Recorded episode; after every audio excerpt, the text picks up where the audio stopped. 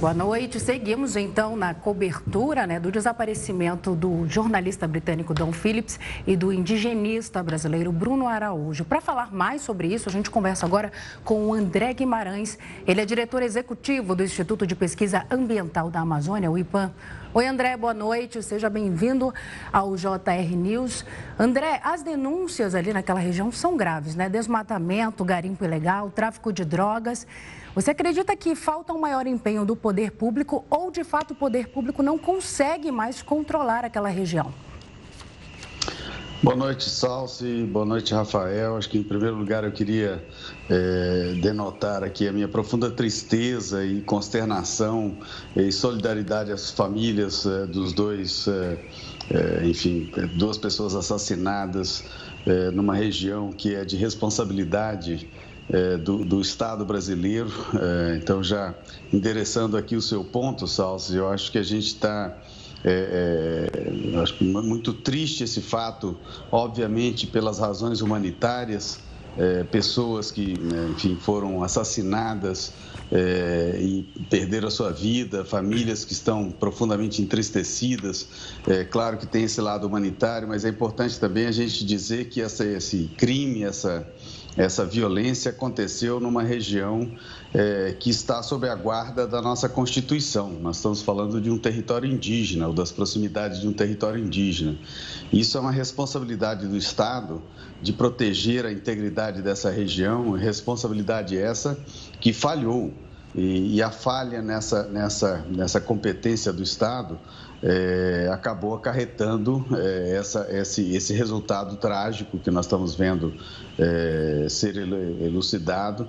E é, isso é mais uma, uma, uma evidência que a gente tem da, da, da, da, da violência que, que tomou conta de muitas regiões da Amazônia por função, em função de redução na fiscalização, redução na punição a criminosos.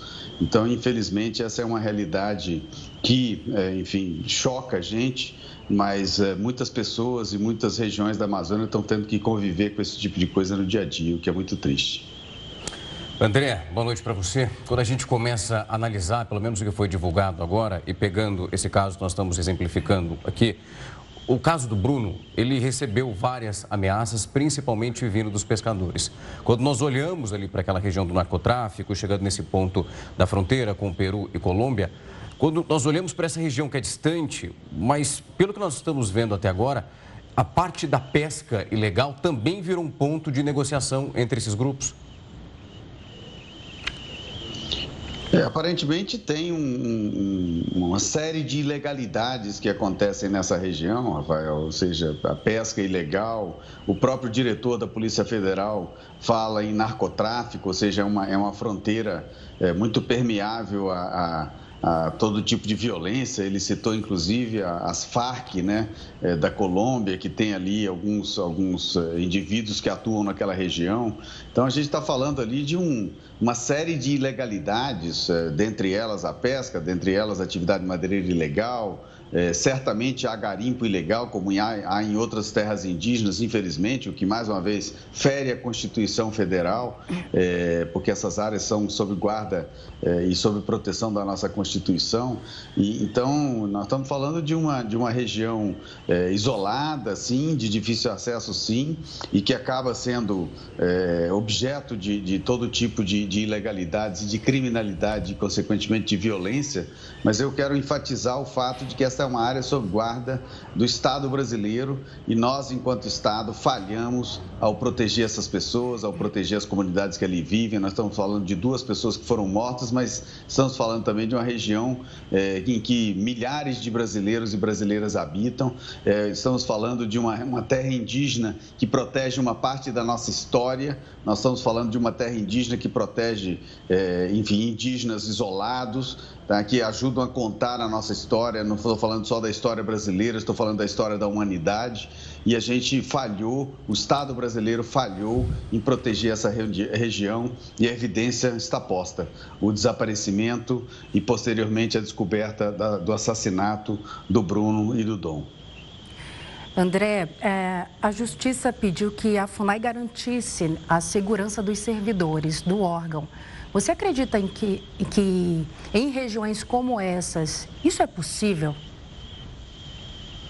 Se, se, houver uma determinação para que isso aconteça, é, Salsi, claro que sim. Quer dizer, é claro que é, é muito mais fácil você fornecer proteção para uma pessoa que está numa cidade, num ambiente mais controlado, do que numa região como esta. Mas se houver determinação do Estado, é, é claro que há a possibilidade sim de se, de se fazer a proteção às pessoas, tá? mais caro talvez, mais complexo talvez é, mas é, é, possível sim. Você tem outras regiões na Amazônia é, e em algumas situações aí num passado recente em que a gente teve é, né, é, situações limites como essa, mas a presença do Estado evitou calamidades maiores. Então, eu acho que é, faltou aí nesse caso uma determinação, mais uma vez, do Estado brasileiro para proteger um território, a população e aquelas pessoas que ali habitam e trabalham contra todo tipo de violência, como a gente gente viu aí nesses tristes fatos. André, quando a gente olha para essa possibilidade de fazer isso acontecer, essa proteção, nós vimos nesses últimos dias que esse desmantelamento desses pontos de proteção, eles foram perdendo força ao longo do tempo. Inclusive de quem poderia ali fazer o balizamento de trazer uma proteção, no caso para os indigenistas, para as pessoas que continuam trabalhando nessa causa, elas ficam apavoradas nesse momento ali dentro das suas salas, porque as ameaças continuam aparecendo. O Bruno, inclusive, tinha sido vítima de uma ameaça envolvendo pescadores dessa região. É uma ordem que vem de cima para baixo. É precisa começar, esse movimento precisa começar para que esses profissionais tenham segurança para ir a campo e trazer de fato uma segurança. Sem dúvida, Rafael. Veja bem, vamos pegar o caso do Bruno e do Dom. Nós estamos falando aqui de um, um, um indigenista, uma pessoa é, profundamente conhecedora da realidade da Amazônia, que tem uma missão, estava ali cumprindo uma missão de ajudar a proteger, mais uma vez, um patrimônio é, humano, um patrimônio cultural, que são os indígenas que habitam aquela região. Então, o Bruno tem toda uma história de trabalho nessa área. Nós estamos falando de um jornalista que estava ali, é, assim como vocês estão aqui conversando comigo, cumprindo a sua tarefa de buscar informação para levar informação para o público, para o público se instruir sobre, enfim, a realidade daquela região, a realidade da Amazônia, ou seja, eram duas pessoas que estavam ali fazendo um trabalho que tem um benefício coletivo. E, e essas duas pessoas foram, tiveram as suas vidas subtraídas é, pelo, pelo crime, é, por um, um devaneio é, da sociedade, por uma, uma incapacidade, novamente, do Estado brasileiro de cuidar é, dos cidadãos que estão trabalhando, que estão produzindo informações, que estão contribuindo para o bem-estar comum. Ou seja, esse, esse, esse episódio tem dimensões, é, é enfim, inimagináveis, é, além da humana, cultural, reputacional para o país, é, trágica para a Amazônia. E eu gosto, quero dizer também, Rafael, que a Amazônia, é, ao contrário do que a gente está vivenciando nessas últimas horas, nesses últimos dias, é um lugar de vida. A região amazônica abriga uma em cada cinco soluções que a vida encontrou para habitar o planeta Terra em 3 bilhões de anos. É uma região de vida, de biodiversidade, de riqueza, de água, de beleza cênica. A Amazônia não merece estar sendo é, agredida e estar sendo violentada por criminosos, é, como esse episódio, mais uma vez, ilustra. E, André, é, não só nesse ponto, né? A gente também fala dos indígenas. 182 indígenas foram mortos, isso em 2020, um recorde desde 1995. Isso segundo o Conselho Missionário de Indigenistas. Eles acabam ficando cada vez mais reféns de toda essa violência, de toda essa criminalidade ali na região. Né? Sem dúvida. É, né? Mais uma vez, nós estamos falando aqui da, da, nossa história. Os indígenas são guardiões da floresta e são guardiões da nossa história. É a nossa origem, é, é a nossa, nossa genética, é, é, a nossa cultura, é a nossa música, é a nossa comida. Ou seja, é, os indígenas estão, estão sendo é, enfim, violentados. Esse, esse, dado que você deu, é, ele, ele corrobora um outro dado que eu tenho, que é o dado da Comissão Pastoral da Terra Terra, é, que mostra que nós tivemos um aumento nos últimos anos de quase 100% na, na, na, na, enfim, nas mortes é, de lideranças comunitárias, de lideranças indígenas, é, de ambientalistas na região amazônica. Ou seja, a gente tem visto nos, nos anos recentes, é, é nos últimos dois, três anos, uma, um aumento da agressão àquelas pessoas que trabalham para a região amazônica ser sustentável no futuro, aquelas pessoas que guardam a floresta, que protegem a nossa cultura. É, olha, é realmente um momento de muita tristeza é, esse que nós estamos vivendo, Salsi. André, Hoje nós acompanhamos durante a coletiva justamente a informação vindo ali da bancada que depois das confirmações que serão feitas em Brasília, as famílias vão receber todo o respaldo necessário. Hoje nós acompanhamos o primeiro-ministro Boris Johnson dizendo que permanece num trabalho compartilhado para que as informações cheguem com precisão e que essas mortes sejam investigadas da maneira correta. Tem um peso para essas famílias que vai ser eterno. Mas o que você acredita que vem a partir do momento que as críticas internacionais mais uma vez continuam vindo? Não só nós vimos alguns hum, tabloides europeus, como eu também acompanho alguns americanos, com críticas que são muito severas. Você acredita que essa visão internacional já não era tão boa?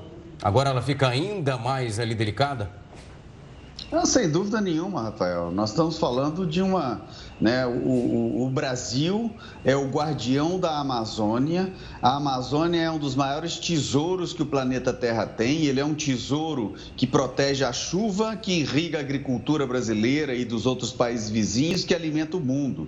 Ele é um tesouro que guarda, como eu falei, é, é, uma em cada cinco soluções que a vida encontrou para habitar o nosso planeta. Ele é um tesouro sem o qual, sem a preservação do qual, nós não conseguiremos estabilizar o, o clima do planeta. Então, é, há uma preocupação é, verdadeira, legítima do mundo inteiro é, é sobre o, que, o, que, o que acontece na Amazônia.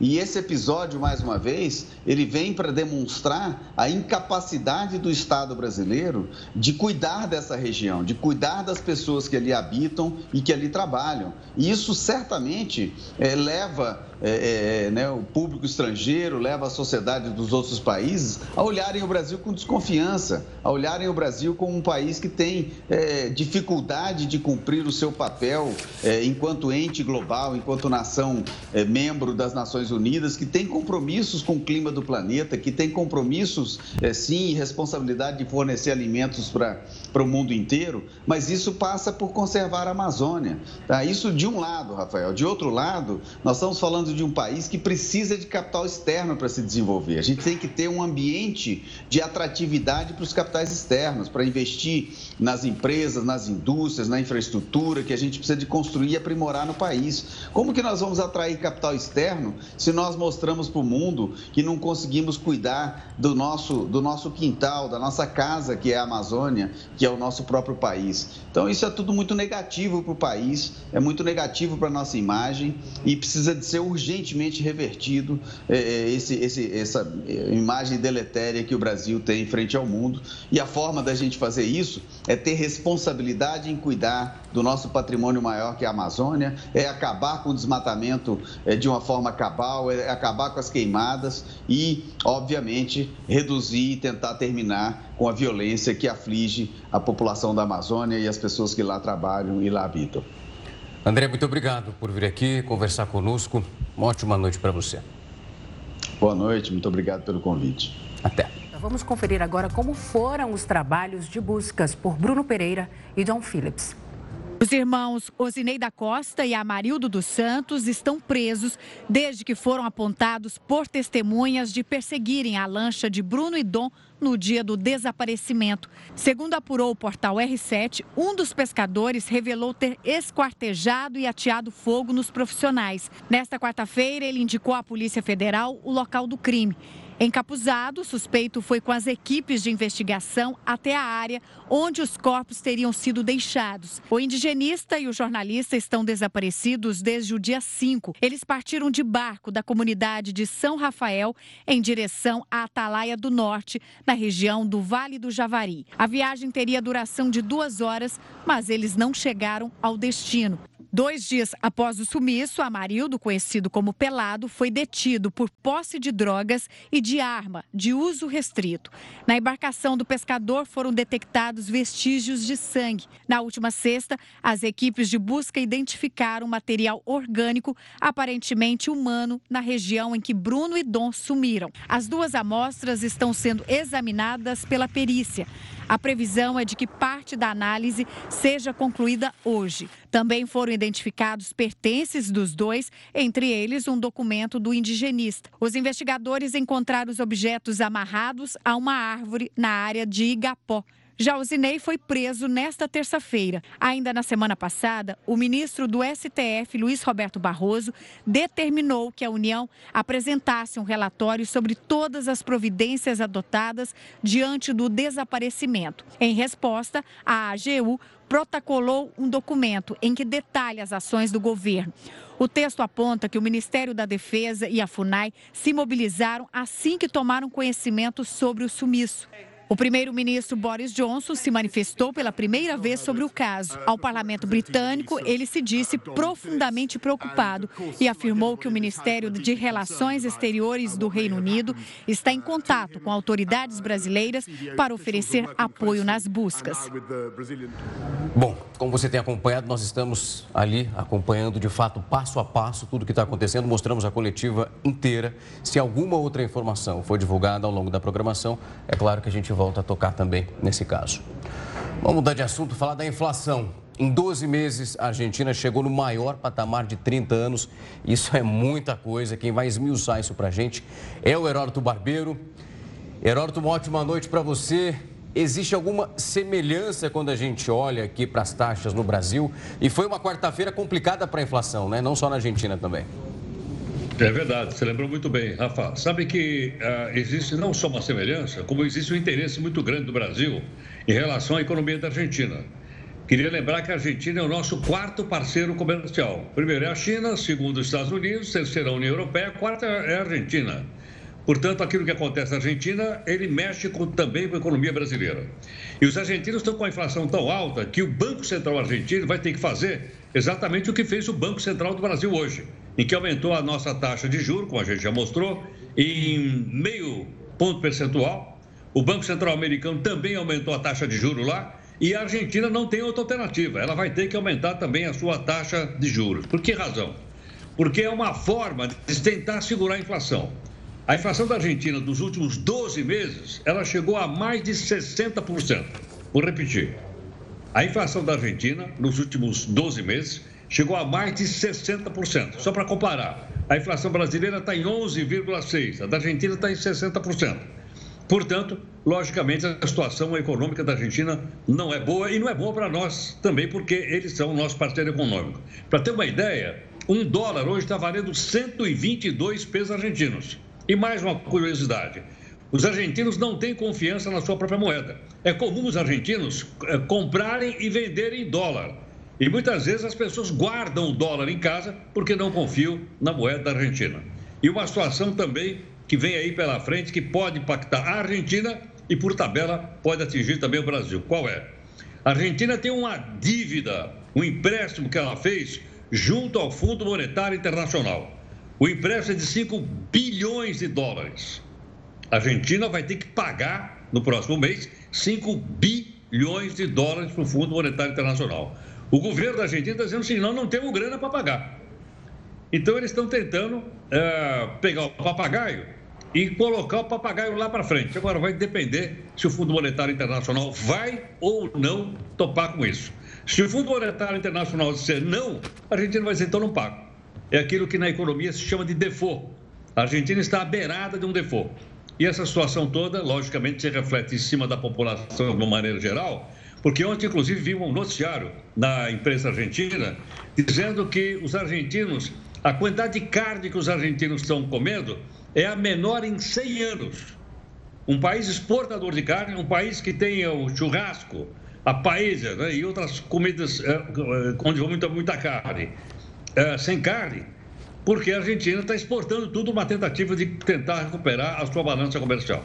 Então a situação não é boa na Argentina, como não é boa em vários países do mundo, também afetados entre outras coisas, pela pandemia e pela guerra da Ucrânia, coisa que atingiu a Argentina, o Brasil e outros países do mundo, como nós temos mostrado aqui no nosso jornal. É muita coisa, Heródoto. Muito obrigado por vir aqui e nos trazer as explicações. Sigamos vigilantes em relação ao que vem aí pela frente. Uma ótima noite para você. Um abraço aí, gente. Até. A Universidade Federal do Rio de Janeiro corre o risco de fechar as portas a partir de outubro. A UFRJ diz não ter como pagar as contas de água e luz, além de manter serviços de limpeza e segurança. Os problemas com o orçamento são consequências do corte de verbas anunciado pelo governo federal para as instituições de ensino superior de todo o país. A reitora da universidade afirma que as aulas presenciais podem ser interrompidas, assim como o funcionamento de nove unidades de saúde e 1.500 laboratórios de pesquisa. E o feriado promete agitar as estradas paulistas. A gente já está ali, ó, com a mala, a mala dentro pronta. do carro. Não vai ser o nosso caso. A expectativa é de um trânsito aí nas principais rodovias, sentido litoral interior e quem tem mais informações para a gente é o repórter Tiago Gardinali. Uma ótima noite para você, Tiago. Qual que é a projeção para esse feriadão? Rafael, boa noite a você, a Salsi. Pois é, vocês não vão poder viajar, mas 3 milhões e 800 mil veículos são esperados nas rodovias do estado de São Paulo neste feriado prolongado. Lembrando que aqui na cidade de São Paulo, por exemplo, o feriado já havia sido antecipado, porém, mesmo assim, foi decretado ponto facultativo para funcionários públicos e a maior parte das empresas resolveu dar folga para os seus funcionários. Sendo assim, é esperada uma grande movimentação em todas as rodovias. Movimentação esta que já começou no final da tarde e início de noite desta quarta-feira. Amanhã, pela manhã, nós teremos o horário de pico, principalmente entre 7 horas e 10 da manhã. E depois no domingo, no retorno, domingo à tarde, início da noite, também esperada uma grande movimentação nas rodovias do estado de São Paulo. Previsão do tempo: amanhã teremos tempo firme com sol durante o dia, elevação das temperaturas. Na sexta, instabilidade. No sábado, deve chover e no domingo volta o sol. Então teremos uma certa oscilação da temperatura durante o feriado prolongado. O Ministério do Turismo espera uma ocupação de cerca de 80% no setor hoteleiro em todo o Brasil e uma grande movimentação nos aeroportos. Portanto, este feriado prolongado deve movimentar a economia em todo o Brasil. A Artesp, responsável aí é, pela administração das é, rodovias em todo o estado, vai redobrar o esquema da operação visibilidade, né? Esquema de segurança e orientação para os motoristas e também fica aqui a nossa recomendação para que as pessoas dirijam com atenção, com cuidado e evitem principalmente esses horários de pico, como agora, quando a movimentação nas rodovias estará extremamente intensa. Rafael e Salsi. Tá certo, obrigada, Tiago. Tiago que trouxe as informações completas aí para o seu feriadão. Obrigada, Tiago. O ministro da Justiça, Anderson Torres, falou hoje sobre a morte do Genivaldo dos Santos, que aconteceu, você deve lembrar, durante uma abordagem da Polícia Rodoviária Federal um, um caso grave, um caso, é, enfim, lamentável, mas que da nossa parte o que podia foi fazer, o que podia ser feito, realmente foi feito e a tempo, tempestivamente, desde o primeiro momento aí que vieram as imagens, que vieram a, a notícia, nós fizemos o que nos cabia e os atos estão em andamento. Os policiais envolvidos foram afastados e tudo que cabia no, do ponto de vista legal, tudo que está previsto na legislação brasileira diante de um caso como esse foi feito. Tenho toda a certeza, toda a certeza que esse ato foi um ato isolado, esse ato não condiz com a realidade da PRF, eu não estou aqui fazendo juízo de valor, até porque nem posso fazer juízo de valor, Um estudo revelou que a infecção pela variante Ômicron não aumenta a imunidade de pessoas vacinadas contra a Covid-19. O trabalho realizado por pesquisadores do Reino Unido mostrou que a cepa não tem capacidade de potencializar a resposta imune de quem já estava vacinado contra a doença. Os resultados foram publicados na revista científica Science e ajudam a explicar o motivo de tantas reinfecções que surgiram após o aparecimento da Ômicron. Atualmente, a variante é responsável por 100% dos casos do Brasil. A gente vai voltar agora a falar da movimentação desse feriado prolongado. O pessoal está indo e vai pelas estradas e a gente vai olhar agora para um outro panorama. A repórter Giovana Rizardo está no Aeroporto Internacional de Guarulhos e conta como está a situação por lá. Uma ótima noite para você, Giovana. Boa noite, Rafael. Boa noite, Salsi. Boa noite a todos. Movimento aumentando por aqui. Quase 520 mil passageiros devem passar pelo aeroporto entre embarques, desembarques e também de voos internacionais e nacionais. A maioria dos voos aqui para o Brasil, os destinos são Porto Alegre, Curitiba e também Recife. Agora, para quem for para fora do país, os destinos mais procurados: Miami, Madrid e também Buenos Aires. Assim como o aeroporto de Guarulhos, o aeroporto de Congonhas também deve ter um fluxo intenso de passageiros. Vão ser mais de 320 mil pessoas passando durante todo o feriado. Rafael e Salsi. É muita gente aproveitando o feriadão. O Brasil confirmou hoje o quinto caso da varíola do macaco e essa confirmação ocorre em menos de uma semana, depois do primeiro diagnóstico. Nessa quarta-feira, São Paulo anunciou um novo paciente e agora conta com três pessoas infectadas no estado. O Rio de Janeiro também confirmou um caso hoje. E o quinto paciente é do estado do Rio Grande do Sul. Em todos os casos registrados até aqui, as pessoas estiveram na Europa recentemente. O continente é o atual foco da doença isso indica que ainda não existe uma transmissão comunitária no Brasil. De acordo com as secretarias estaduais de saúde, todos esses pacientes têm um bom quadro de saúde e as pessoas com quem eles tiveram contato estão sendo monitoradas. Este já é o maior surto da doença fora da África e a atual situação preocupa as autoridades. Com a crescente de casos, a OMS agendou para a próxima semana uma reunião que vai avaliar se esse surto representa uma emergência de saúde pública. A varíola do macaco é uma doença viral que acontece com um contato próximo e também prolongado a uma pessoa infectada. Os principais sintomas são febre, dor de cabeça, dor muscular, além de manchas e lesões na pele. Preciso ficar em alerta, né?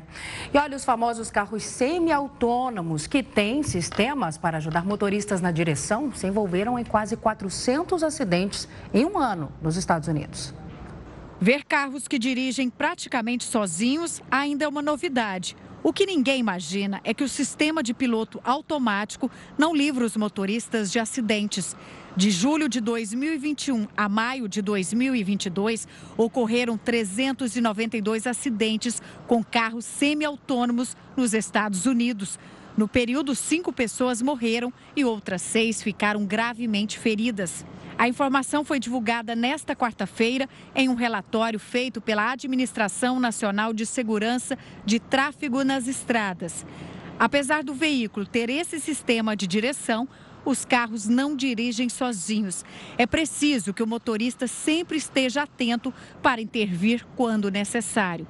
De acordo com o documento, os carros da Tesla estão envolvidos em cerca de 70% desses acidentes, ou seja, 273 deles. As colisões ocorreram enquanto os sistemas de piloto automático estavam ativos. A marca do bilionário Elon Musk tem cerca de 830 mil veículos semi-autônomos circulando no país. O relatório também apresentou informações sobre acidentes envolvendo carros totalmente autônomos. Esse tipo de veículo ainda não é vendido, mas em um ano, as empresas que estão testando esses carros já registraram 130 batidas. O Jornal da Record News fica por aqui. Obrigada pela sua companhia. Cuide-se. Tchau. Uma boa noite. E logo na sequência vem o News das 10 com a Renata Caetano.